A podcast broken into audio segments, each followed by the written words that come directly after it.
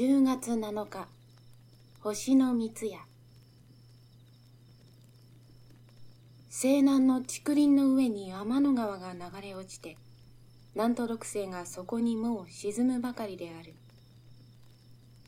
めぼしい星といえば天頂の白鳥のデネブと食女剣牛でそれも天の川の中かその淵にある。その他では東南に低い南の魚の一等星フォーマルハウトがあるだけで星月夜の空は全く天の川に両されている。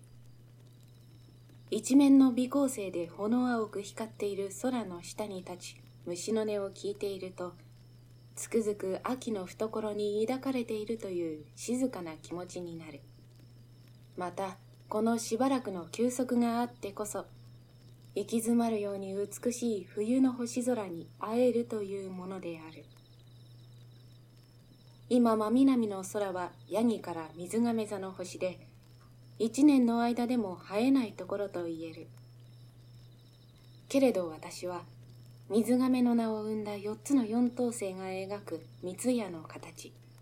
または Y 字形を見届けていつも安心したような気持ちになる。この水亀から滴り落ちる水を飲んでいるのがその南のフォーマルハウト魚の口である。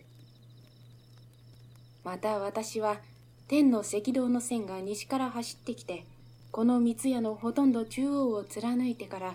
東隣の魚座の中にある春分点へと引いていることにも興味を感じている。この水亀は全身金色に輝いたというトロヤの微動ガニメーですが肩に担いでいることになっているがこれはオリンポスの尺取りわらわで天文詩人が水亀にこじつけたに過ぎない。面白いのは水亀から下へ二列になって飛び飛びに続く星を滴り落ちる水の流れと見たことであるいはこれが先で水亀は後から考えられたものかもしれない。古くバビロンの地境の石標にはグラという星の女神の持っている水亀から水が棒のように流れ落ちているしエジプトの水の象形文字もこの聖書から出たと言われている。中国でこの水亀をフンボと呼んだのは聖宿の名の寄宿から来たらしいが